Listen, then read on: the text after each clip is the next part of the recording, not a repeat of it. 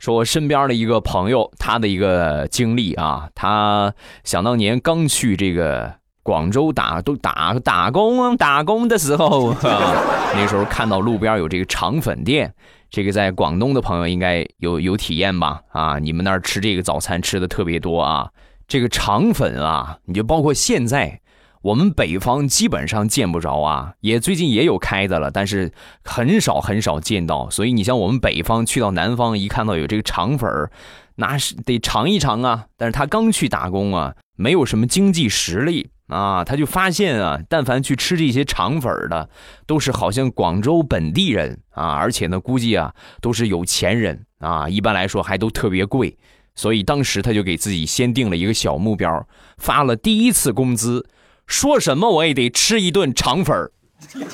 第一个月的工资发下来之后，揣着这两千块钱的工资，来到那个肠粉店啊，进去之后还瑟瑟发抖啊，那个没敢说多要，那个 给我来来一份肠粉儿。哎呀，当时这个心里边紧张的不行啊，这两千块钱估计怎么着也得花个一千多。话音刚落，老板说：“啊，好的，没问题，